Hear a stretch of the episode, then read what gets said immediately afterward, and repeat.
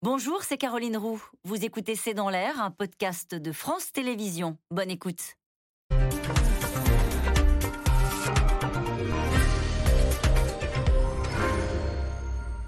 Bonsoir à toutes et à tous. Nous attendons vos questions, SMS, Internet et réseaux sociaux pour alimenter notre discussion. Il est devenu la deuxième personnalité politique préférée des Français devant Marine Le Pen et derrière Édouard Philippe.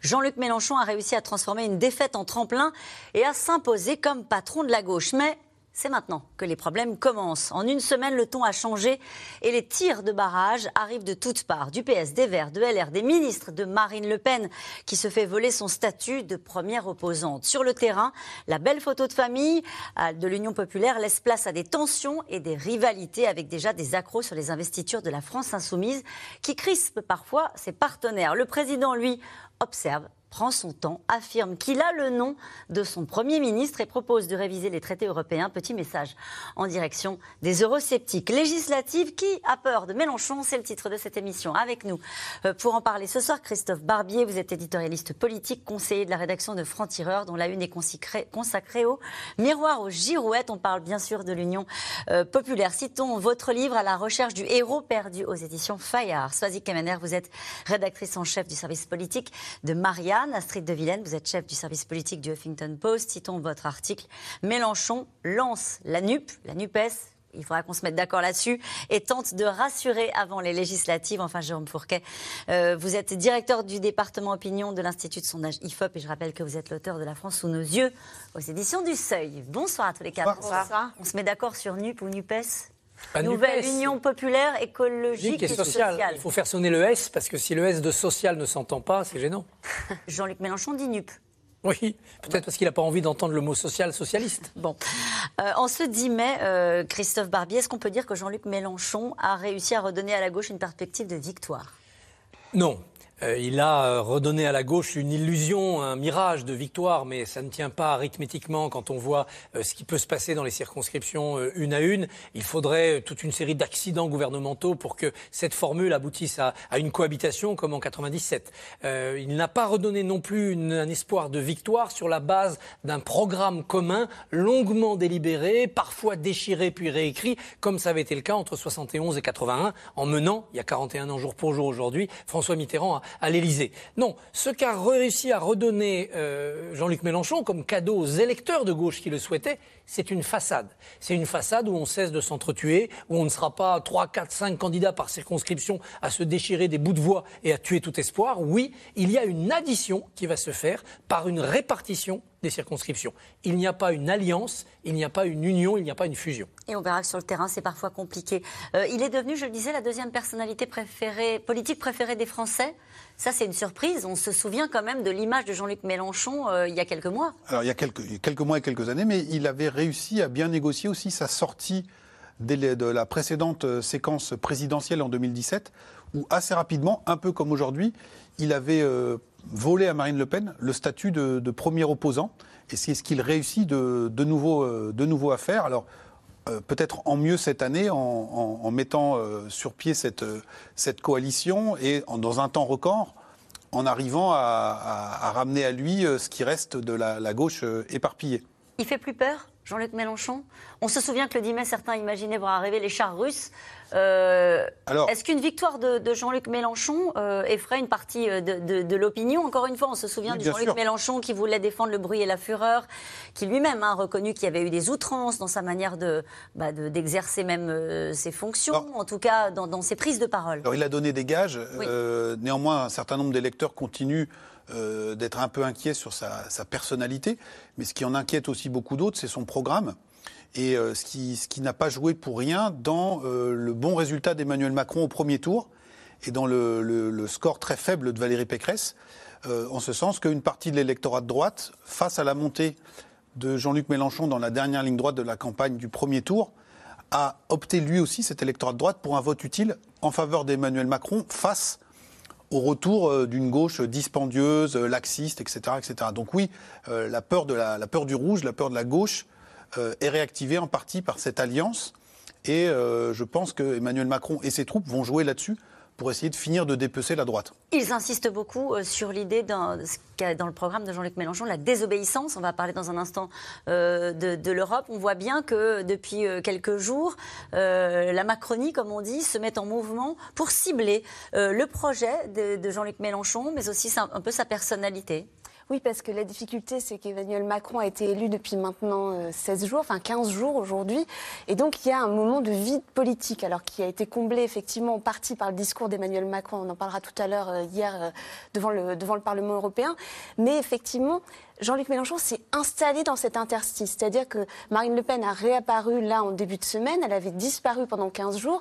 Et d'ailleurs, elle le, dit quelque part. Il a dit il a profité de l'espace. Hein. Si, si, je résume ce qu'elle a dit lors de sa première intervention euh, devant des caméras alors qu'elle était à Hénin-Beaumont, il a profité de l'espace. Maintenant, la fête est finie. Je suis de retour et je vais être la première opposante. Sauf que pendant 15 jours, effectivement, il a installé une idée, Jean-Luc Mélenchon, euh, qui, qui n'est pas, effectivement, je suis d'accord avec Christophe Bardier, qui n'est pas une perspective de victoire, mais en revanche un élan. C'est-à-dire qu'un élan existe encore à gauche, alors que euh, euh, beaucoup de jeunes militants, euh, d'électeurs qui avaient espéré dans la primaire populaire, qui avaient espéré dans la primaire écolo, se trouvaient dépourvus, puisque Jean-Luc Mélenchon était arrivé troisième à la présidentielle.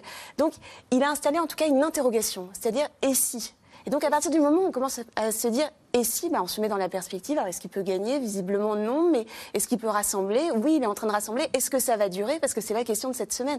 Il y a un basculement là depuis le début de la semaine, c'est-à-dire euh, on, voit les, socialistes qui certains s'organisent, mais en tout cas, on voit que ça va pas être si simple que ça et que finalement la liste des candidats qui nous a été vendue est une fausse liste. C'est-à-dire on va entrer dans le détail. C'est vrai que ça devient très vite compliqué avec les, partenaires. Mais si on reste un instant sur cette performance politique, on va voir que c'est pas simple, hein, mais qu'a réussi euh, Jean-Luc Mélenchon de se mettre au centre du jeu. D'ailleurs, Clément Beaune, qui est secrétaire d'État encore pour quelques jours, euh, chargé aux affaires européennes, il dit c'est un euh, projet égo trip. Jean-Luc Mélenchon est centré sur sa personne et veut détruire le reste de la gauche. C'est sa personnalité qui a permis de rassembler toute cette gauche-là. Son score. Son score. Quand vous faites 22% et que les écolos sont à 4,7, le PS à 1,7 et les communistes à un peu plus de 2%, ils n'ont pas d'autre option d'aller à Canossa. Et donc c'est particulièrement douloureux pour des socialistes que Jean-Luc Mélenchon a lui-même quitté il y a une quinzaine d'années. Donc là, c'est le match retour. C'est le dissident qui aujourd'hui voit arriver les anciens boss et euh, pour demander qu'on leur fasse un peu de place. Astrid de Villene. Oui, moi ce que je trouve intéressant dans ce qu'on vit, qui est quand même assez nouveau, hein, une, union de la gauche, ça fait longtemps qu'on n'en a pas vu, même si, elle est de façade et en effet très à la dernière minute, c'est qu'en fait en 2017 déjà, on avait les conditions équivalente à celle d'aujourd'hui. C'est-à-dire que Jean-Luc Mélenchon était déjà leader, le Parti socialiste et les Verts tout mouillés faisaient 6%, et c'est à ce moment-là, à mon avis, que Jean-Luc Mélenchon aurait dû faire ce qu'il est en train de faire aujourd'hui. C'est-à-dire, là, il a, il a, dit samedi sur la scène de la NUPES, c'est un record du monde de faire une alliance euh, mm. aussi large euh, en 13 jours et 13 nuits. C'est vrai quand on prend les coalitions européennes, mais ce qui est vrai aussi, c'est qu'en 2017, il pouvait se mettre tous autour d'une table, et c'est ce que les électeurs leur demandaient d'ailleurs, de faire l'union à ce moment-là. Et là, on aurait eu moins ces critiques de un accord à la dernière minute, euh, on a rayé parce qu'on veut se sauver. Et ça, c'est aussi un peu ce qui, ce qui pêche en effet dans ce moment, qui donne de l'espoir aux électeurs de gauche, mais qui, d'un autre côté, a, quelques limites. Pourquoi ils ne se présentent pas? Pourquoi il ne se présente pas aux législatives, Jean-Luc Mélenchon Il veut mener le combat des législatives pour être élu Premier ministre, mais il ne veut pas être candidat aux législatives. Alors il a donné des éléments d'explication justement en lançant ce mouvement samedi en disant, et c'est assez malin de sa part, je ne veux pas, euh, je veux avoir les mains libres, pouvoir courir partout, a-t-il dit, et surtout ne pas être euh, subir les fameux temps de parole qu'on connaît bien euh, à la télévision ou à la radio, c'est-à-dire s'il n'est pas dans une circonscription candidat, il peut se permettre de parler beaucoup sans qu'on ait à, citer, vous savez, toujours tous les autres candidats de la circonscription. La vérité, quoi quand même. La vérité. Est-ce que ça peut être ça ou est-ce qu'il avait juste plus envie, comme il l'avait dit à Bruce Toussaint à un moment donné sur BFM, il avait dit, euh, je, en gros c'est long de se taper le, train, il avait parlé de la climatisation et... Oui, il y a peut-être un peu d'usure, il est quand même assez âgé, Jean-Luc Mélenchon. En plus, c'est vrai qu'il n'a pas beaucoup fait de, terrain sur sa circonscription de marseillaise. D'ailleurs, le terrain, c'est pas quelque chose qui le passionne. La, France insoumise, elle a ça en commun avec la Macronie, c'est d'être un parti national. Mais le terrain, les élections locales, ils, ne les investissent pas beaucoup. Et c'est ça aussi qui peut pêcher d'ailleurs dans ces, dans ces législatives qui parfois ont une couleur locale. Mhm. Mais, c'est vrai qu'on l'a entendu à plusieurs reprises déplorer euh, le temps de trajet jusqu'à sa circonscription, mais il y, a quand même, il y a quand même un paradoxe, c'est-à-dire qu'il veut mener la campagne législative, euh, il espère être Premier ministre. on peut être Premier ministre sans être député, euh, Jean Castex n'est pas député, mais dans le cadre de ce qu'il envisage, c'est-à-dire une opposition, parce qu'aujourd'hui, euh, Jean-Luc Mélenchon a posté une note de blog.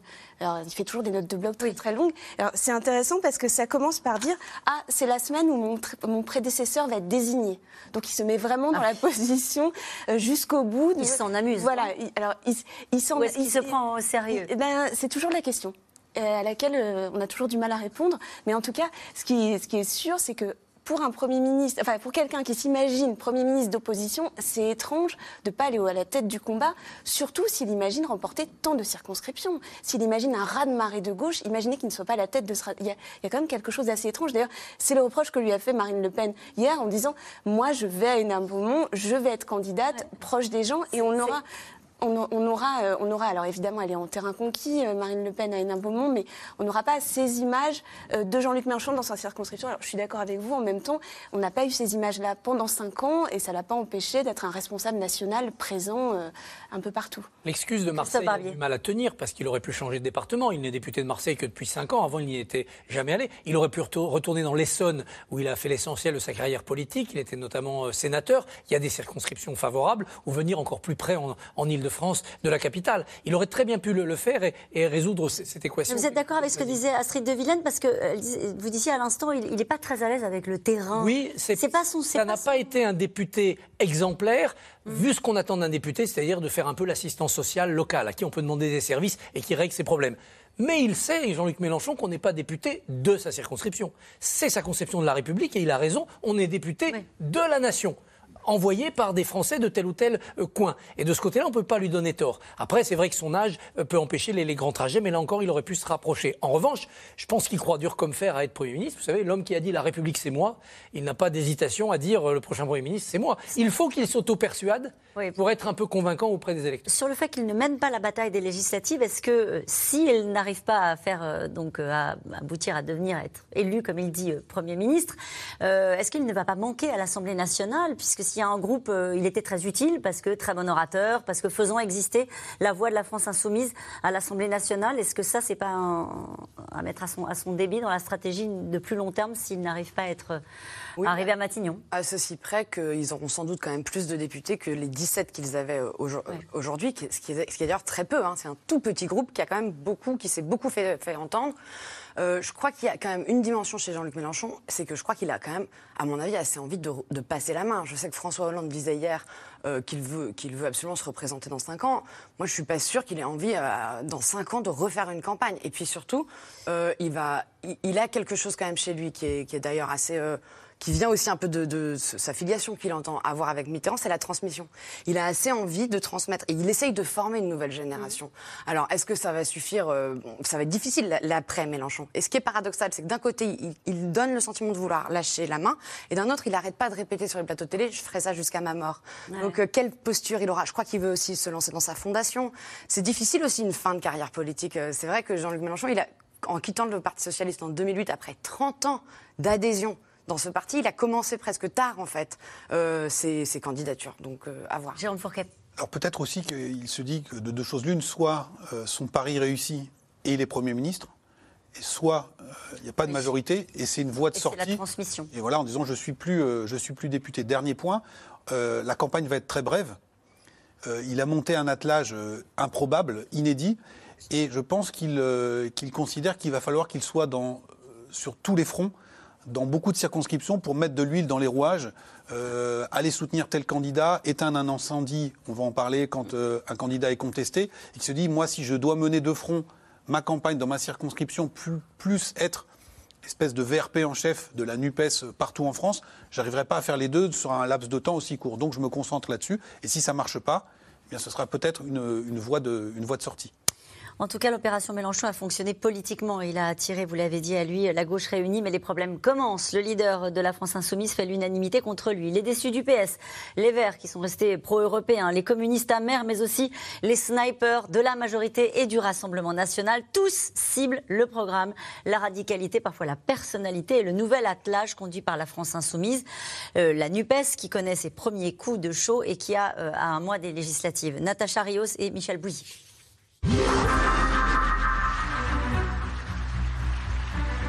Moment solennel face au Parlement européen pour Emmanuel Macron. Dans son discours, une phrase n'est pas passée inaperçue. Il faudra réformer aussi nos textes, c'est évident. Et aussi, je veux dire clairement aujourd'hui que l'une des voies de cette réforme est la convocation d'une convention de révision des traités.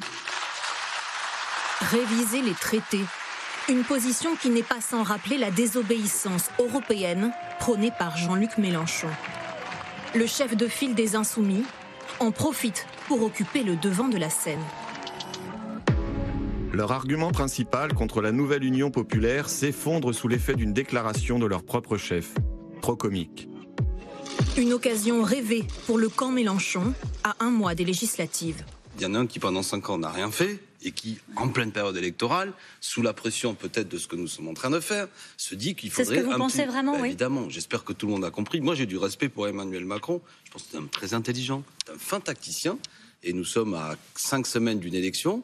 Et comme par hasard, ce qu'il nous promet, c'est du miel et, du bonheur pour tout le monde. En lançant la nouvelle union des gauches, Jean-Luc Mélenchon ne s'est pas fait que des amis. Les éléphants socialistes mènent la fronde. François Hollande craint la mort du parti. Bernard Cazeneuve claque la porte. Et Jean-Christophe Cambadélis parle d'un tout sauf Mélenchon. Aujourd'hui, euh, le, programme de Jean-Luc Mélenchon, c'est trois sorties la sortie de l'Europe, la sortie de l'OTAN et la sortie de l'OMC. En mmh. plus, bah, on se retrouverait dans la situation de la Corée du Nord. Jean-Luc Mélenchon, devenu le nouvel adversaire à abattre.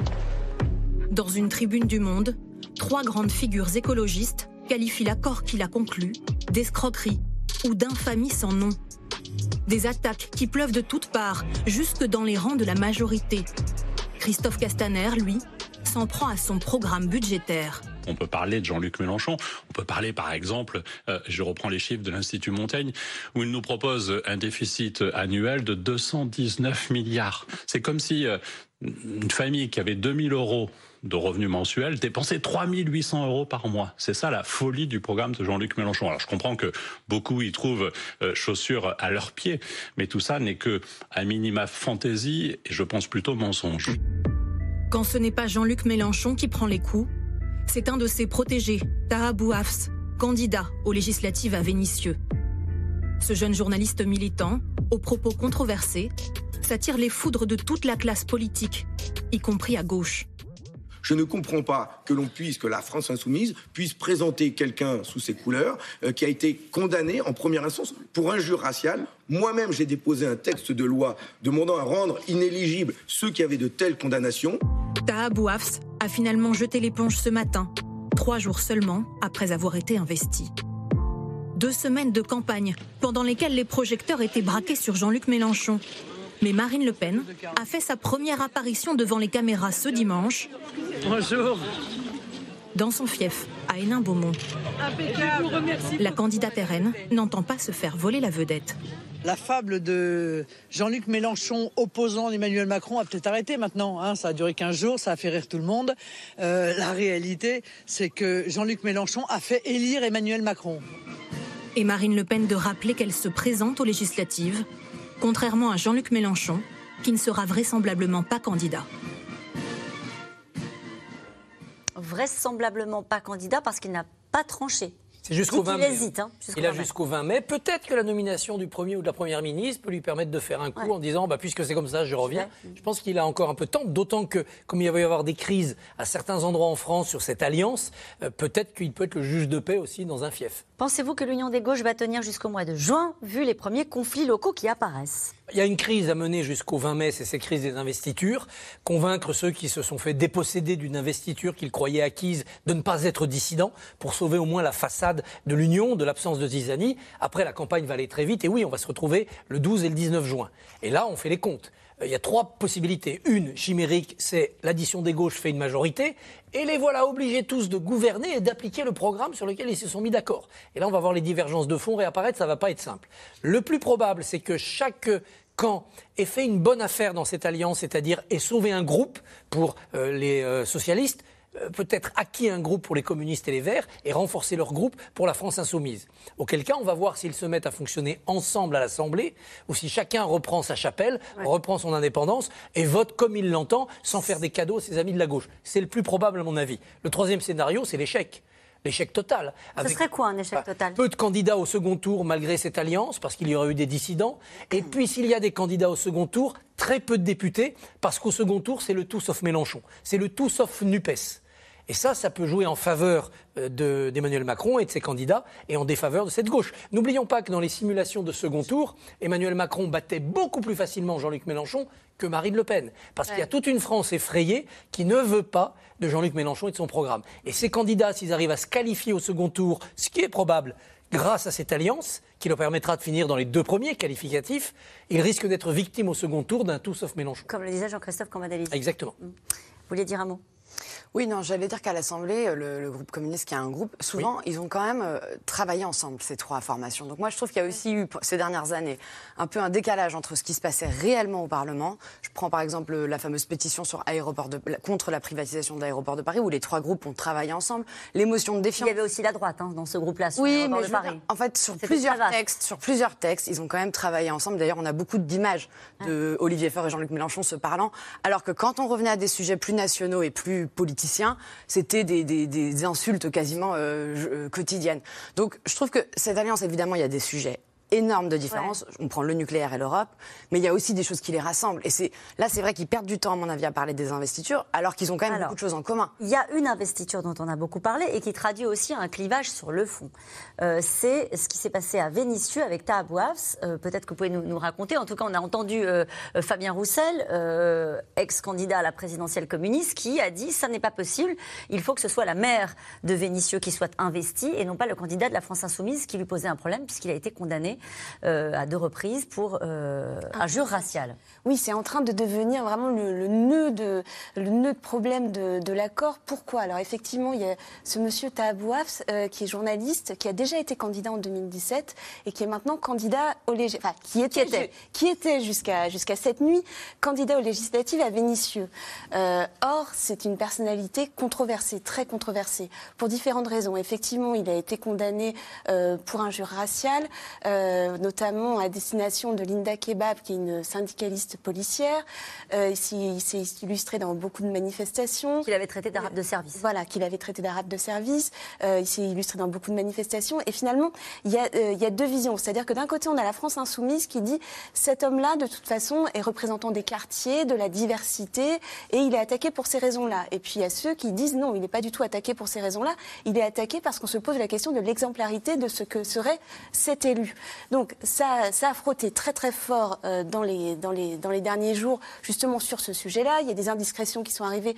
Alors, via le canard enchaîné, je, je n'ai pas pu vérifier cette phrase, mais disons qu'Emmanuel Macron s'était aussi intéressé au sujet. Alors, je vous cite pas les phrases, parce que bon, c'est des phrases du canard enchaîné que je n'ai pas vérifiées, mais en tout cas, il y a, y a un climat qui s'est installé autour de cette investiture.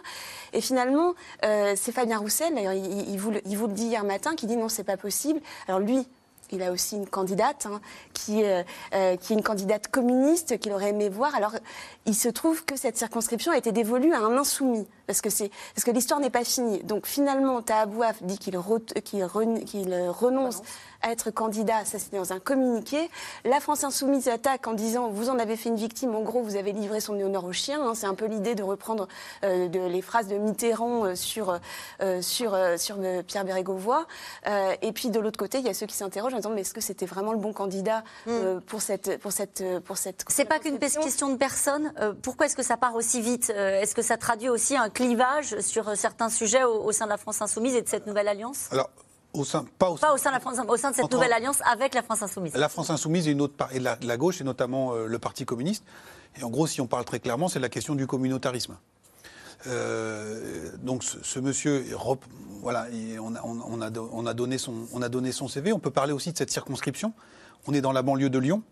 Euh, Vénissieux, c'est un fief communiste. Euh, il y a longtemps, c'était André Gérin, un communiste qui était, le maire, le patron de ce- ce- cette, commune.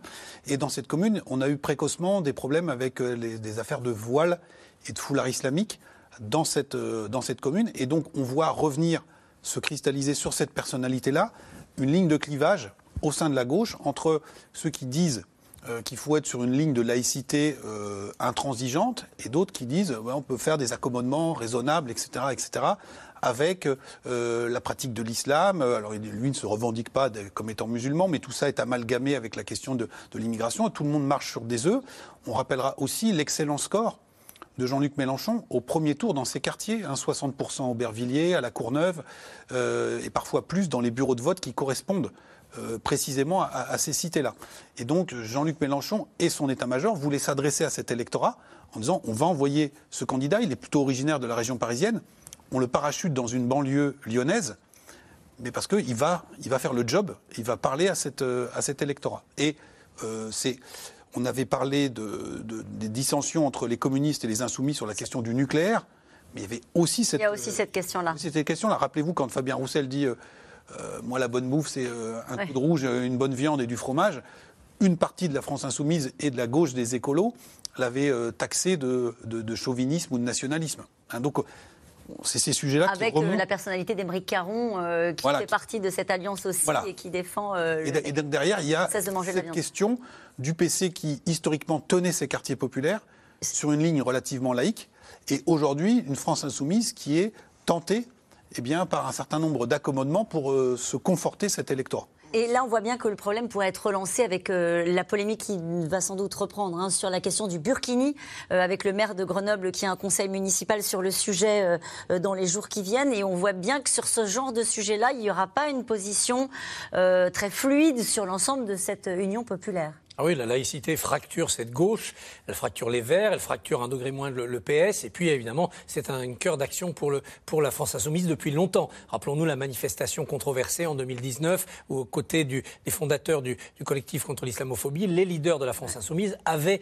avaient défilé. L'affaire euh, de Grenoble sur le Burkini est intéressante parce que derrière cette affaire, il y a l'éventuelle infiltration des milieux municipaux par une alliance citoyenne, qui se dit citoyenne, mais qui est une association euh, communautariste, clairement communautariste. Et donc ça va faire des dégâts, non seulement là pendant cette campagne législative, parce que ça va être le fruit de polémiques, mais aussi après.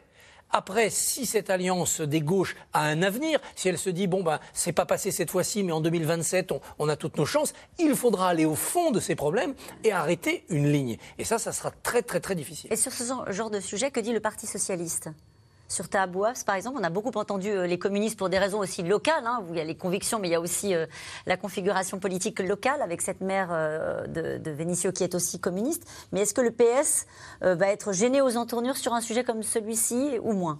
On les a pas beaucoup entendus parce qu'ils ont aussi d'autres sujets à régler. Après, ce qui est sûr, c'est que ça, moi, j'allais dire, ça a aussi gêné aux entournures les leaders insoumis, en fait, cette candidature. Parce qu'il fallait trancher à un moment, en fait. C'est-à-dire que là, là aujourd'hui, il y a eu un tweet de Manuel Bompard qui a dit que c'était toujours pas réglé. Alors, qui est Emmanuel Bompard? Euh, Pardon, le, le directeur stratégique de, de Jean-Luc Mélenchon, qui est au cœur de ces négociations et qui a dit tout à l'heure, c'est nous qui déciderons, parce que maintenant les communistes, en effet, poussent une autre candidature qui est celle de la maire de Vénissieux, mais qui pose elle même problème à certains, et notamment des socialistes, parce qu'en 2012, elle était contre le mariage pour tous. Donc vous voyez, c'est un... Après... Là, on parle beaucoup de la gauche, mais il y a, dans les autres partis aussi, il y a Bien des sûr, points difficiles, etc. Il y a toujours des Ça, ça fait partie du jeu des législatives. C'est toujours comme ça que ça se passe ou est-ce que c'est plus compliqué justement parce qu'ils ont décidé vraiment de travailler ensemble? Je crois que ces législatives-là, elles sont importantes parce qu'elles sont très différentes de la dernière fois où d'habitude on se dit qu'il va y avoir une majorité, etc. Là, il y a l'union de la gauche et il y a surtout un Jean-Luc Mélenchon leader, ce qui est nouveau. Et donc, en effet, c'est ça qui crispe aussi. C'est-à-dire que tout le monde regarde euh, le CV de chacun, etc. etc. Euh, Tahabouaf, il a quand même fait appel hein, de son... De son Oui, voilà, c'est ce que je voulais son- ajouter. Et c'est pas injure raciste, c'est injure publique en raison de, de l'origine, en effet. Ouais. Mais je veux dire, il a aussi écrit des livres, il a aussi... euh, Donc c'est moi, ce que je trouve, en fait, dans cette affaire, c'est que ça dit quelque chose du, du système politique dans lequel on est, très vertical, et de l'affaiblissement des partis politiques qui n'arrivent plus, ce qui était leur rôle historique, à former des générations de militants. Moi, je, je crois que, par exemple, c'est vrai qu'il a eu des dérapages sur les réseaux sociaux, des, des- des injures, des mots, vraiment euh, des dérapages. Mais ça dans un parti historique, je pense que, alors il y a les réseaux sociaux, c'est nouveau, mais je pense qu'on lui aurait dit aussi, bah, ça, il faut éviter parce que ça va, te, ça va embêter le parti, on va te le... Et ça, je trouve que c'est dommage de laisser aussi comme ça des... Et c'est aussi le rôle des, enfin, c'est aussi le problème des réseaux sociaux, c'est-à-dire ça réduit la politique à des petites choses. On va chercher aussi, il faut que tous les gens qui veulent s'engager en politique, il faut qu'ils sachent que on va leur retrouver leurs vieux posts Facebook, etc. Ça m'a presque rappelé, mais ça n'a rien à voir, mais Gaspard Ganzer, le conseiller de François Hollande, quand il a été nommé, ça a été un peu la première polémique réseaux sociaux, j'allais dire, où on a retrouvé une photo de lui en soirée où certains disaient il est en train de fumer un pétard. Lui, il a dit mais pas du tout et on a oublié. Mais en fait, c'est des petites choses qu'on découvre aussi tous. C'est-à-dire que maintenant, il faut faire attention à ce qu'on dit. Il faut se former, euh, même politiquement, au débat. On l'a pas entendu d'ailleurs dans cette polémique. C'est dommage. En un sens, on aurait envie d'entendre lui. Est-ce qu'il s'excuse? Est-ce qu'il est désolé? Est-ce qu'il va changer? Est-ce que pas du tout? Je trouve que. Après, ça n'était pas de, ce que j'ai lu en préparant cette émission. C'était pas uniquement ce qui lui était reproché, ces quelques sorties et, effectivement ce que vous avez rappelé. C'était aussi son parcours et, son, et ses partis pris. Il y a, y, a des, y a des dérapages. Il y a des dérapages et en effet, tout le monde peut s'excuser à l'air émission. Mais il y a un engagement continu pour des thèses, et là, on est dans l'idéologie de ce monsieur. Par ailleurs, c'est vrai que les réseaux sociaux ont changé la donne, mais quand on attrape un candidat Rassemblement national qui, dans sa jeunesse, a été un peu trop à droite par rapport aux règles en vigueur, il n'y a pas de pitié. Et on demande au Rassemblement national de virer complètement ce candidat s'il a eu des, des, propos un peu trop gentils envers des régimes qu'il était beaucoup moins.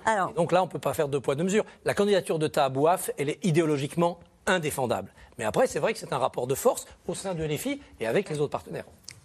Une partie des fondateurs d'Europe Écologie Les Verts se sont aussi braqués euh, face à cette, à cette union, cette nouvelle euh, union populaire. L'accord à gauche n'est qu'un marché de dupes, a dit euh, José Bové, ou encore dans une tribune qu'il a signée avec d'autres fondateurs d'Europe Écologie Les Verts, qui vous a donné le droit de disposer de nos consciences au nom d'obscures tractations électorales. N'avez-vous pas honte Il y avait Danny Cohn-Bendit qui signait cette tribune. Est-ce que ça, ça gêne Ou est-ce que, au fond, ce sont euh, des figures un peu dépassées, euh, sans être désobligeantes avec eux, euh, de l'écologie non, mais derrière, il y a vraiment la question européenne et ça, c'est pas du tout dépassé.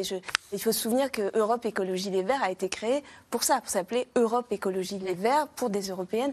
Et donc là, on voit, on voit bien que D'ailleurs, il y a un peu un jeu de dupe entre partenaires dans cette, dans cette union. C'est-à-dire que vous interrogez des insoumis, ils vous disent non, très bien, désobéissance au traité, on a obtenu exactement ce qu'on voulait. Euh, vous interrogez des, écologistes, vous dites non, non, mais c'est pas si clair que ça, on va en rediscuter avec eux. Et puis si jamais, euh, si jamais on ne va pas aller jusqu'à désobéir au traité, on, on simplement, on va s'expliquer avec nos, nos, partenaires européens, on va trouver des solutions. Puis vous discutez avec un socialiste, il y aura encore un autre son de cloche. Donc on voit que finalement, euh, c'est pas encore très bien posé. D'ailleurs, on attend le document, on l'a pas encore le document, c'est-à-dire l'accord. Pour l'instant, on nous renvoie au programme de l'avenir en commun, mais on n'a pas le document euh, de la NUPES. Qu'est-ce que c'est exactement enfin, À quoi ressemble la plateforme programmatique? Et là, on va vraiment regarder. Pour l'instant, on a les communiqués. Donc, on va regarder précisément chaque virgule. Mais c'est vrai que le, euh, de toute façon, c'est un combat générationnel qui se joue dans cette, dans cette nouvelle alliance. C'est-à-dire qu'on voit, il y a une aspiration de toute une partie euh, de la jeunesse sur les questions climatiques. Il faut être plus radical. C'était un peu la bataille entre euh, Yannick Jadot et Sandrine Rousseau. Euh, et, donc, euh, l'envie de faire cette alliance et d'obliger quelque part la transition écologique, parce que je pense que c'est un socle très profond, c'est un ferment très profond dans ce qui est en train de se passer.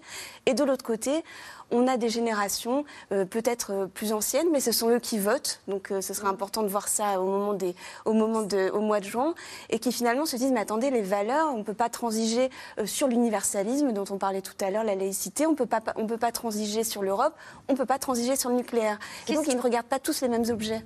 Qu'est-ce qu'ils regarderont les Français, à votre avis, euh, euh, le jour du vote de ces législatives? Est-ce qu'on regarde une étiquette politique pour, euh, à un moment donné, être en phase avec des consignes qui viennent d'en haut? Est-ce qu'on regarde des problématiques locales? Qu'est-ce qu'on regarde quand on vote aux Alors maintenant, pour les législatives, depuis l'inversion du calendrier électoral et le non-cumul des mandats, parce qu'on parle d'élus enracinés, ils sont enracinés que dans leur mandat de député maintenant. Donc ils sont assez peu connus. Donc aujourd'hui, l'essentiel, c'est quand même euh, l'étiquette euh, qui, va, prévaloir. Quand on avait fait les calculs euh, en 2017, vous vous souvenez que François Bayrou avait obtenu l'investiture pour des dizaines de ses candidats modem dans le cadre de la majorité présidentielle. Et le score moyen des candidats du modem était à la décimale près équivalent au score des candidats de la République en marche. Donc les électeurs avaient voté Macron peu importe s'ils étaient modem, LREM, etc., etc. Donc je pense que ce vote sur étiquette, ce vote partisan, aujourd'hui prend une, importance euh, beaucoup plus forte que par le passé. Et euh, pour compléter ce qui vient d'être dit, on voit aussi cette bataille générationnelle au sein du PS. Les vieux éléphants du PS qui se disent mais on ne peut pas brader la vieille maison, etc. Alors il y a quelque chose qu'on peut dire un peu trivial et cynique en disant bah, c'est les jeunes qui ont envie de faire carrière et d'arriver aux responsabilités et sauver, le, sauver leur peau, mais il y a aussi au, travers de cette alliance, alors c'est marrant parce que ça se cristallise autour d'un Jean-Luc Mélenchon qui est quand même assez âgé, un passage de relais générationnel avec aussi dans les bagages un changement de centre de gravité idéologique de la gauche, parce que la gauche qui est en train de se dessiner sous nos yeux, elle est sur un référentiel qui est quand même assez différent de ceux de M. Cohn-Bendit, Bessé, euh, Hollande ou Cazeneuve. Ça, c'est euh, quelque part, c'est euh, la gauche plurielle. C'est la fin des années 2000. et aujourd'hui, on est passé manifestement à tout autre chose. Alors justement, parlons du Parti socialiste. 10 mai, évidemment, une date symbolique pour la gauche et surtout pour les socialistes. Mais 40 ans après, l'humeur n'y est pas. Si l'accord est dénoncé par les grandes figures du PS, les militants, eux aussi, vous allez le voir, refusent de devenir les porte-serviettes de la France insoumise. Reportage en Charente, Laura Rado, Maxime Logier et David de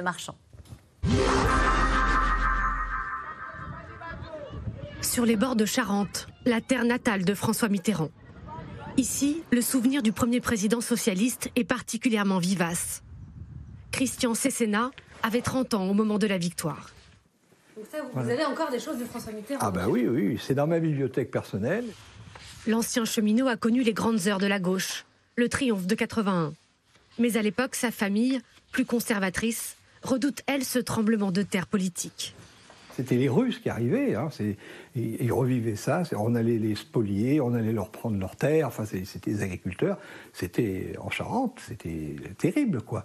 Et, nous, on, avait des espoirs de trouver de, nouveaux avancées quand même, parce que le, départ du quinquennat, de, enfin du septennat de François, de François Mitterrand, ça a été quand même euh, un espoir d'amélioration de, la condition ouvrière. De l'élection de François Mitterrand à celle de François Hollande, jusqu'au dernier débâcle présidentiel. 40 ans de militantisme et la chute d'un parti. Malgré les doutes, campagne après campagne, lui n'a jamais lâché ses camarades socialistes. Bonjour Ça va Jérôme? Et toi, bienvenue Bonjour Arsène. Entériné la veille par les instances du parti, l'accord avec la France insoumise a rebattu les cartes selon eux. On ne peut pas faire de la politique en se criant dessus. Il faut, euh, il faut, il faut avoir un débat. Le respect, le respect. On est un peu sous le choc de, de ce qui s'est passé hier soir, mais on l'accepte parce qu'on est quand même légitimiste à un moment donné. Et puis on va essayer de travailler ensemble, tout simplement. Avec un rêve pour cette ancienne génération, revoir la gauche au pouvoir. Mais il y a une chance en étant unis de se faire mieux entendre plus entendre, plus entendre. Je ne peux pas être contre l'accord parce que je, je, milite depuis très longtemps pour qu'il y ait un accord de la gauche, parce que la gauche divisée à chaque fois perd, la gauche réunie gagne. C'est un principe donc, euh, auquel je suis fidèle à ça.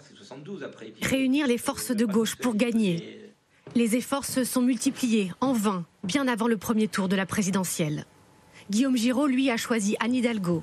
Six mois à tracter pour une candidate à laquelle il a cru jusqu'au bout. Dans une ambiance où le, le cirque d'hiver est rempli et euh, où on a encore l'espoir finalement de se dire pourquoi pas, oui, on y croit encore un peu, ouais.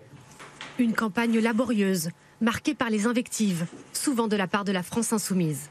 Alors pour lui, la nouvelle alliance passe très mal. Je suis un peu choqué, quoi. Il y a encore un mois, moi, même nous, personnellement, sur le marché à Dijon, on se faisait insulter de gens de droite, euh, de, de sociotraîtres et de tout, ce qui, euh, de tout ce qui allait avec. Et on a même vu des agressions physiques. Donc, euh, comment on fait pour balayer ça? Moi, c'est la question que je me pose. Un sentiment de déception, de trahison également. Salut Ça va? Très remonté contre la direction du parti, ces militants de la base regrettent de ne pas avoir été consultés. Maintenant, euh, c'est vraiment prendre les électeurs pour. Euh, des jambons. Oui, oui, oui. Mais le problème pour eux vient d'abord des divergences de fond avec Jean-Luc Mélenchon, que l'accord n'a pas effacé. Je pense pas tracter pour euh, NUP parce que beaucoup de points de leur programme, je me rejoins pas. L'Ukraine, enfin, je suis désolée, la, position de NUP par rapport à l'Europe, la position de NUP par rapport à la laïcité, la position de NUP par rapport à la sécurité, et en aucun cas, moi, je me rejoins avec ça. En pleine guerre sur l'Ukraine, quoi. On est en train de faire des accords avec des gens qui, il y a encore deux mois, nous disaient que finalement, c'était l'OTAN l'agresseur, quoi. Donc c'est assez difficile. Moi, je refuse de suivre l'ordre de Olivier Faure qui me dit, qui me dit de partir de mon parti. Euh, le parti, euh, Parti socialiste, pour moi, euh, c'est presque charnel. Donc moi, j'espère que des initiatives, ça peut être Carole Delga ou, d'autres, pourront émerger au sein du Parti socialiste et qu'on arrivera à refonder, à tout refaire s'il faut tout refaire, mais au sein du Parti socialiste. Alors qu'un membre de la France insoumise a été investi dans leur circonscription de Côte d'Or, tous les quatre affirment être prêts à voter pour un candidat dissident lors du premier tour des législatives. Christophe Barbier, on les voit pas très enthousiastes. hein. Non, non, on voit, on voit bien cette jeune génération qui était restée accrochée au Parti Socialiste malgré les années difficiles et qui a l'impression d'avoir été vendue avec le fonds de commerce. Et euh, pour tous ces jeunes qui espéraient peut-être faire leur chemin comme militants, comme élus, euh, les portes se ferment ou bien vont s'ouvrir sur une idéologie qui n'est pas la leur. Donc il y aura des moments difficiles pour le Parti socialiste après cette aventure. Alors évidemment, ça sera plus ou moins rapide et plus ou moins brutal contre la direction actuelle si ça marche, avec pas mal de députés élus, ou si c'est un fiasco dans les urnes dès le, dès le 12 juin.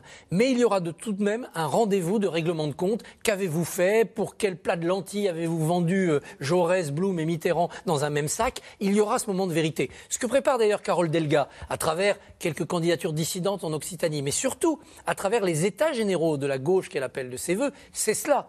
C'est l'idée qu'il faut re- restaurer un socialisme pur, une sorte de social-démocratie canal historique, pour repartir de l'avant en tournant la page sur euh, cette manière de s'arranger un peu à la petite semaine avec elle. Ça va se faire derrière Carole Delga ou derrière Stéphane Le Foll ou derrière François Hollande? Ou derrière Bernard Cazeneuve Pour l'instant, les opposants sont partis dans trois directions différentes. Ceux qui restent à l'intérieur du PS et qui attendent leur heure en disant bon, on bouge pas, on est loyaux, mais ça va mal se passer et après on prendra la parole. Patrick Menucci s'est exprimé sur ce thème. Ceux qui organisent déjà une forme de sécession, de dissidence, j'allais dire de fronde. Carole Delga est aujourd'hui frondeuse contre ce parti, comme d'autres l'ont été sous François Hollande. Et puis le troisième, euh, la troisième partie, c'est ceux qui sont partis, qui ont claqué la porte. Bernard Cazeneuve récemment, mais avant cela, Marisol Touraine, euh, François Rebsamen, qui étaient déjà partis chez Macron pendant la campagne présidentielle, prenant acte du désastre qu'allait être la candidature Hidalgo et de, de fait de la domination que ça allait donner à Jean-Luc Mélenchon. Trois stratégies divergentes, on ne les voit pas beaucoup se parler entre eux. hein. Jérôme Fourquet, c'est vrai qu'il y a des gens qui nous regardent et qui se disent, ben voilà, on voit revenir euh, François Hollande, qui se pose même, la question On voit souvent de revenir. Pardon On va souvent revenir, vous êtes d'accord Oui, il veut continuer à peser dans le débat politique et avec l'idée même de pourquoi pas se présenter euh, euh, à ces législatives. Euh, il y a toute une partie des gens qu'on écoute là dans ce reportage où on se dit, bah, est-ce qu'il serait si mal à l'aise que ça chez Emmanuel Macron? Alors, comme disait Christophe Barbier, il y a différentes gradations et certains aujourd'hui veulent rester dans le, courant qui était le leur, le, couloir qui était le leur, sans pour autant euh, aller chez Emmanuel Macron. Ce que les macronistes espèrent, c'est que euh, dans cette vente à la découpe, ils vont pouvoir continuer de faire leur marché et de récupérer le, ce qui reste d'électorat ou de cadres sociodémocrates euh, au Parti socialiste. D'autres espèrent euh, pouvoir monter une fronde. Mais comme d'habitude, la, fronde part en ordre dispersé. Et donc, il va être très difficile, dans un laps de temps court, d'arriver à monter euh, des équipes de candidats dissidents sous un même label euh, pour, ces, pour ces frondeurs. Donc, les, les- les règlements de compte euh, auront lieu plus tard. Ce qui se passe aussi, hein, c'est qu'il il faut qu'on ait en, en tête le fait que dans la négociation qui a été passée entre le PS et la France Insoumise, le PS s'est vu attribuer 70 circonscriptions. En 2012, François Hollande, il y a 10 ans, était élu président de la République. Ils avaient une majorité absolue à l'Assemblée. Là, ça veut dire que dans 500 circonscriptions, il n'y aura pas de candidat socialiste officiel. Hein, donc c'est quand même un effacement euh, du paysage qui a été euh, acté par, cette, euh, par cet accord. Et donc en 2017, euh, le parti a vendu la revue de Solferino, son siège historique. Et là, on est encore C'est la fin du processus. bah, là, on est, on, on- voilà, on est vraiment à la fin du processus. Et comme souvent en fin de processus, on a une décomposition qui part dans tous les sens. Hum, ça, c'est. Alors, ça part dans tous les sens avec euh, quand même cet accord qui est un accord de dernière minute qui fait qu'il y avait beaucoup de militants qui avaient commencé à labourer le terrain.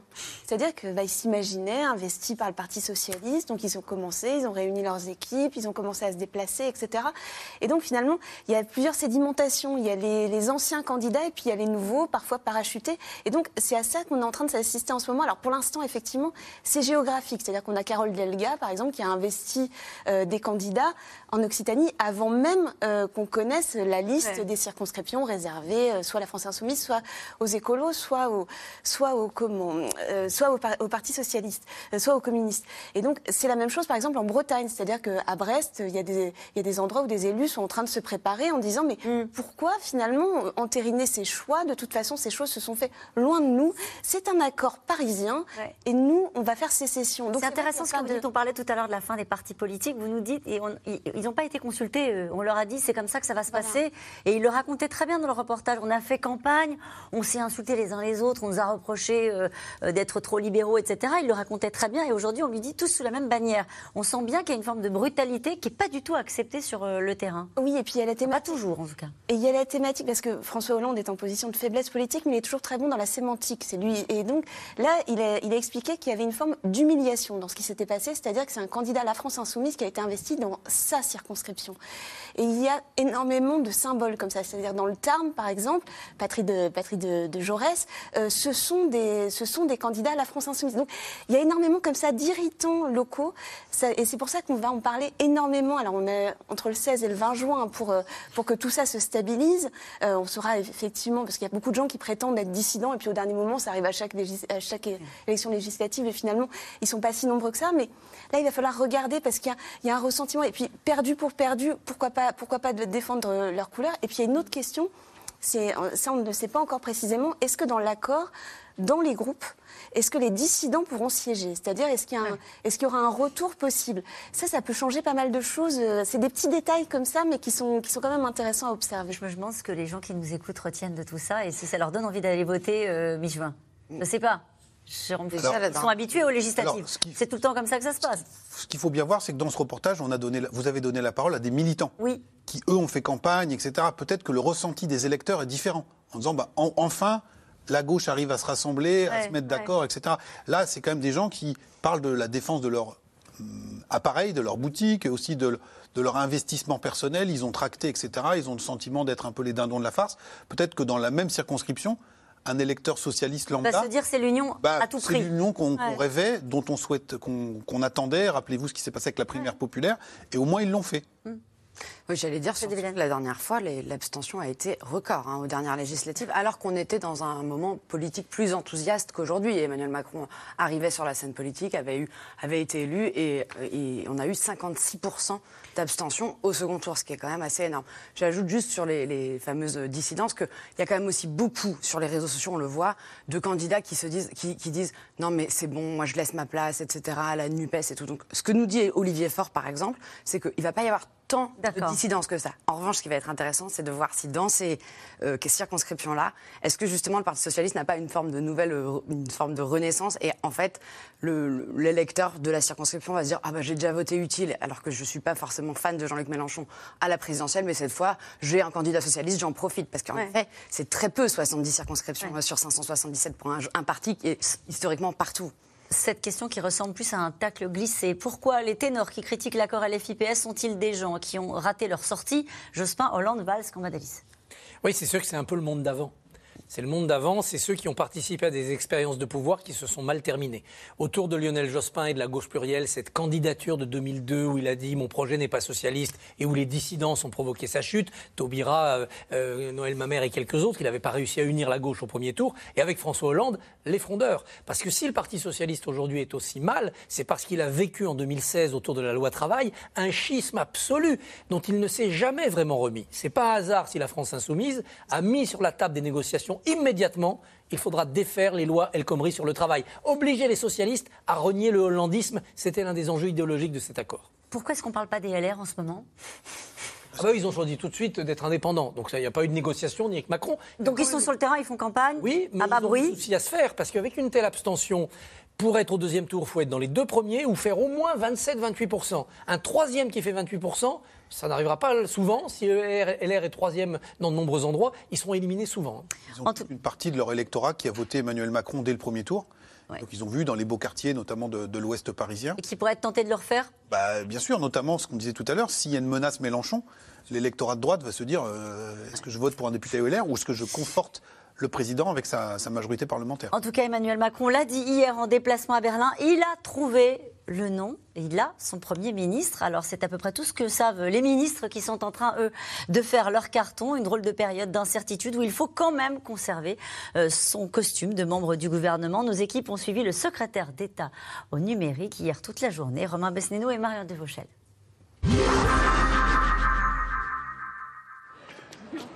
Il est ici, chez lui, à la station F de Paris. Ah, c'est à vous, c'est à vous. Tu l'avais pas vu Cédric O, le secrétaire d'État chargé du numérique, visite une dernière fois ce campus de start-up, le plus grand du monde.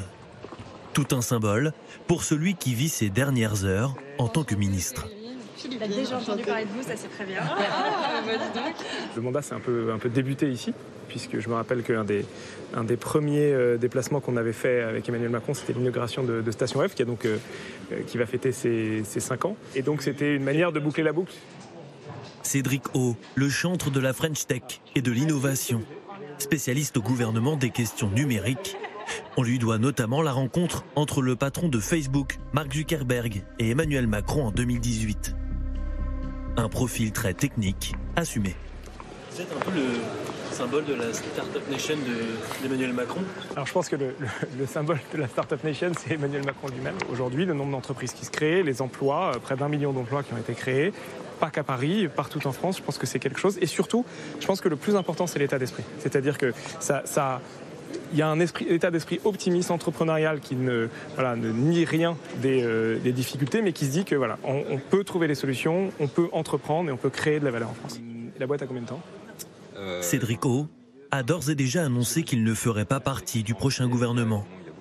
Fini la politique, retour dans le privé. Un classique en Macronie. Ça a été vraiment le, une des expériences qui restera peut-être les plus exaltantes et les plus intéressantes de ma vie.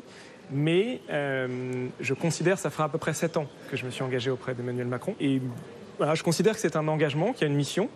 Et qu'ensuite, il faut euh, faire des allers-retours parce que c'est bon pour les personnes, on va voir autre chose, euh, on se refrotte à la, réalité euh, quotidienne, et c'est bon pour les organisations d'avoir ces, ces allers-retours.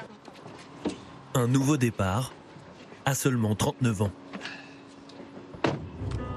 L'ancien conseiller de l'ombre du président Macron quitte Bercy, conscient des enjeux colossaux qui attendent le prochain gouvernement. Quel conseil vous pourriez donner à Emmanuel Macron avant de partir Non, je ne donne pas de conseils euh, au président, il n'en a, euh, a pas besoin. Euh, mais je, pense que il faut surtout pas s'arrêter là. Je pense qu'il en a totalement, totalement conscience. On, on, voit souvent que c'est après les crises que les positions se prennent. Si les États-Unis ont une, une industrie du numérique qui est aussi puissante, ce sont des boîtes qui ont émergé après la crise de 2008 notamment. Euh, et donc, c'est maintenant que les choses se jouent. Au ministère, tout est prêt, en attendant l'annonce du nouveau gouvernement. Bonjour monsieur.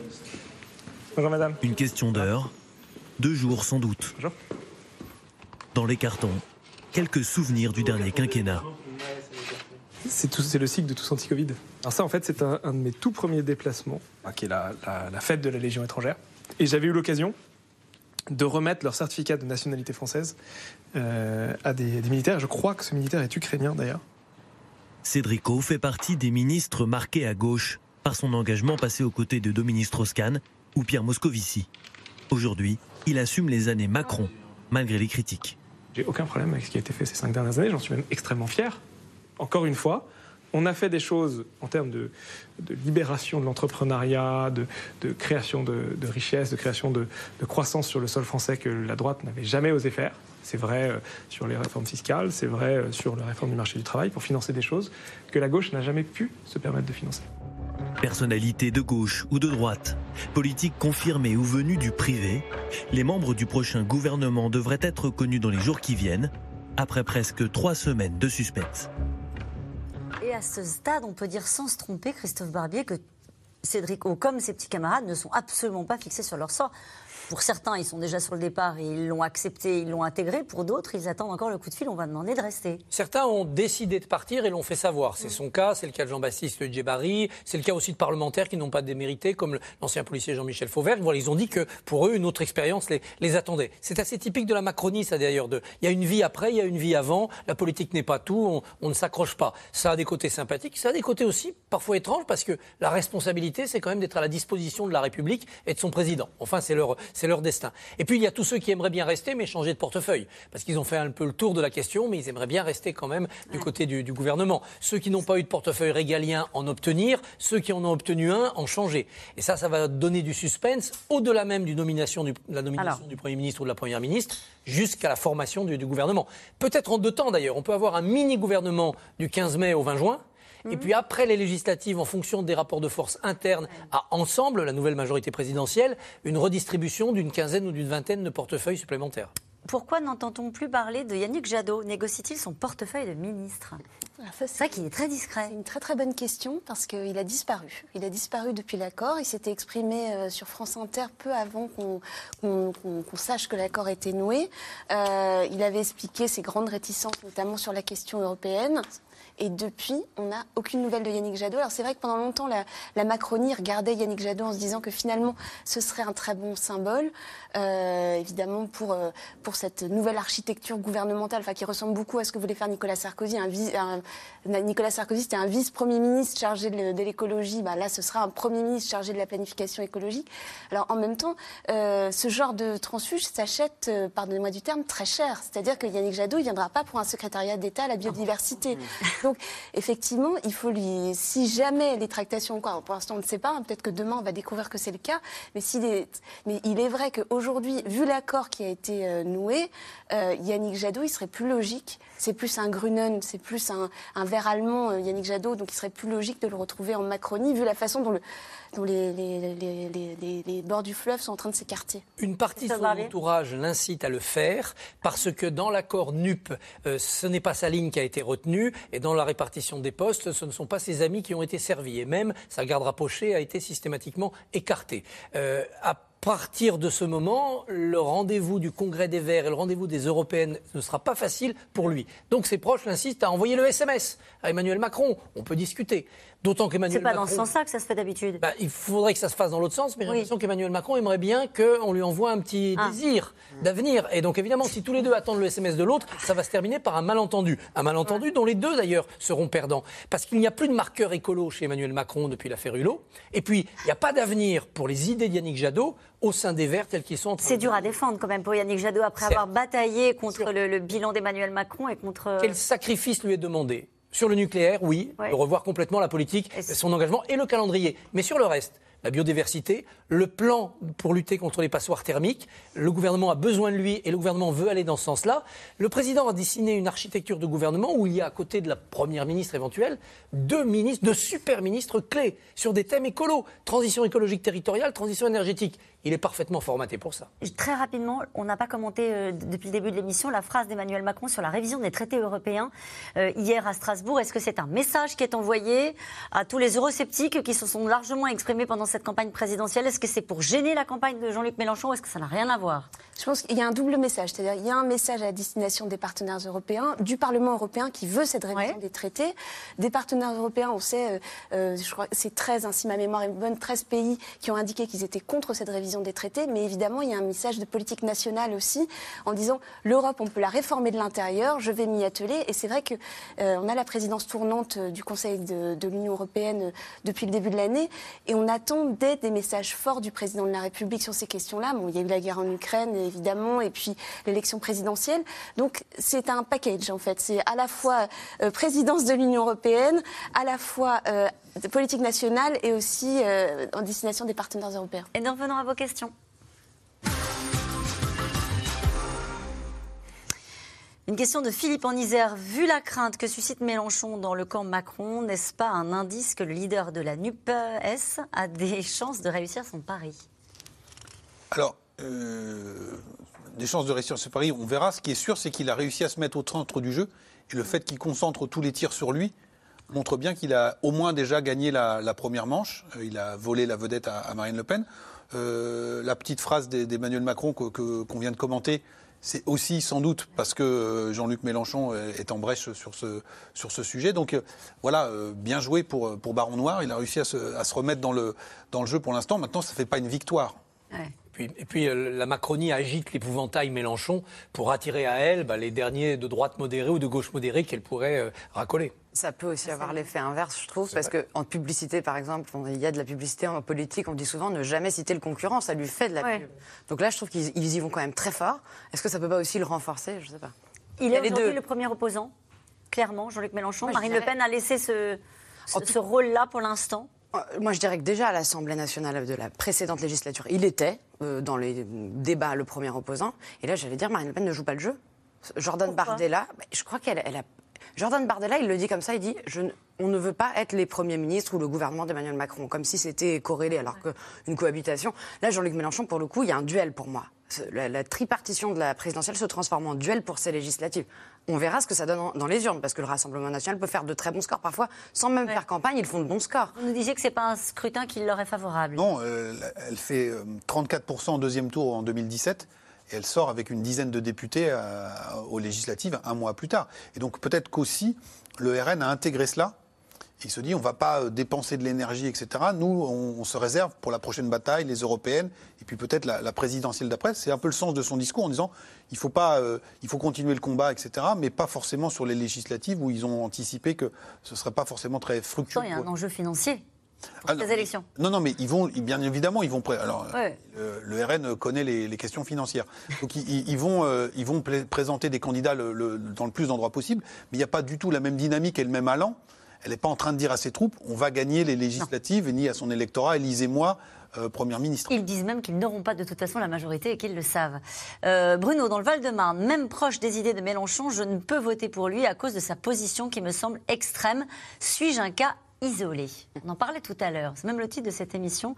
Euh, qui a peur de Mélenchon Visiblement, cette personne qui nous interroge ce soir. Alors, il y a quand même toute une partie de l'électorat de gauche qui a franchi cette difficulté euh, lors du premier tour de la présidentielle, hein, puisqu'il a fait 22%, et il a quasiment aimanté à lui euh, tout l'électorat de gauche encore disponible.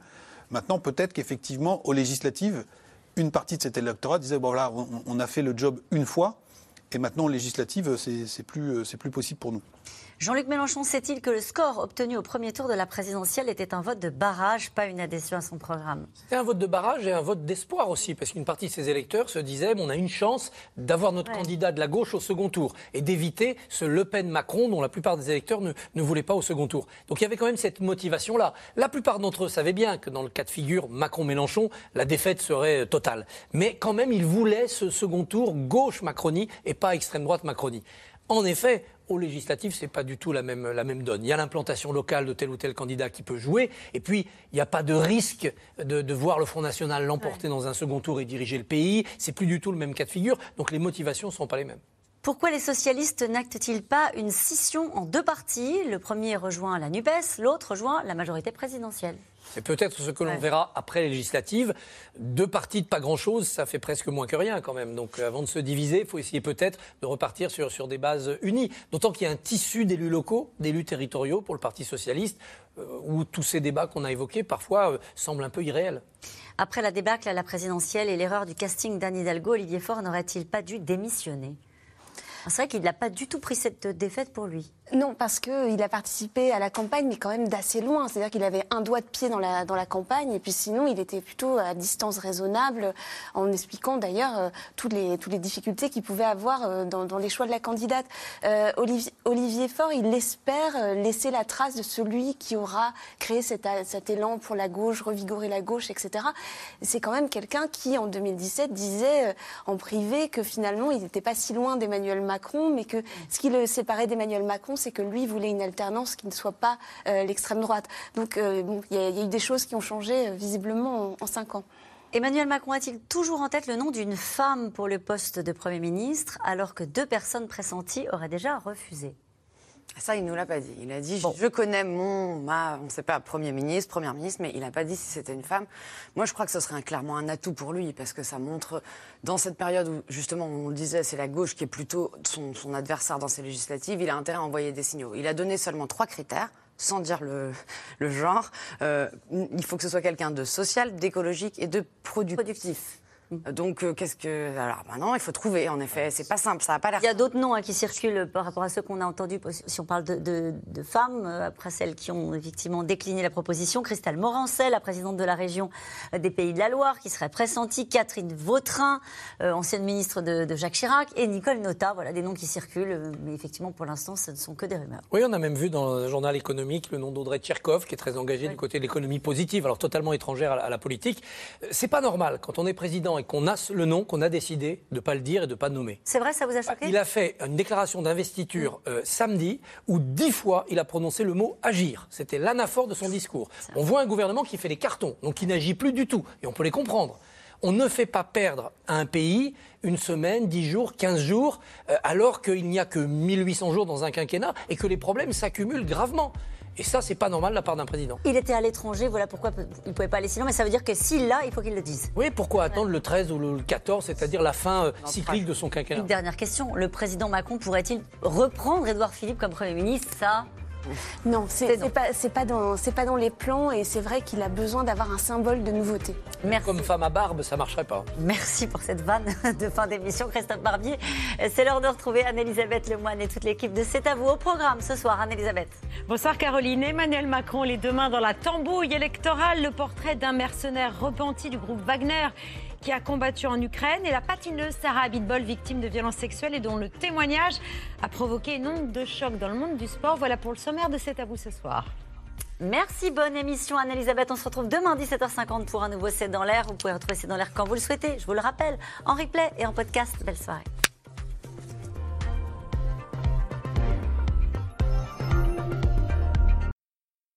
C'était C'est dans l'air, un podcast de France Télévisions. Alors s'il vous a plu, n'hésitez pas à vous abonner. Vous pouvez également retrouver les replays de C'est dans l'air en vidéo sur France.tv.